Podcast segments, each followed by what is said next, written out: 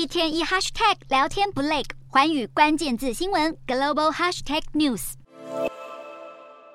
谁都想象不到，这名看起来相当和善的护理师，竟然连杀了七个婴儿。现年三十三岁的英国护理师莱比，在二零一五年六月到二零一六年六月期间，杀害了七名新生儿，并且企图谋害另外六名婴儿未果，而被警方逮捕归案。针对这起冷血杀人案的最后审判，也在二十一日落幕。法官面色凝重地进行宣判。不过，更令人发指的是，这名亲手杀害七条小生命的连续杀人魔，竟然拒绝出庭接受最后判决，这让受害幼儿的家属极其愤怒，同时也掀起了舆论哗然。英国首相苏纳克也对此案表达了关切，并谴责莱比不愿意面对罪责的行为。更重要的是，苏纳克表示，当局正在考虑修法，确保这种情况未来不会再度发生。而曾担任检察长的英国在野工党党魁施凯尔则提出了具体建议，敦促政府尽快采取行动，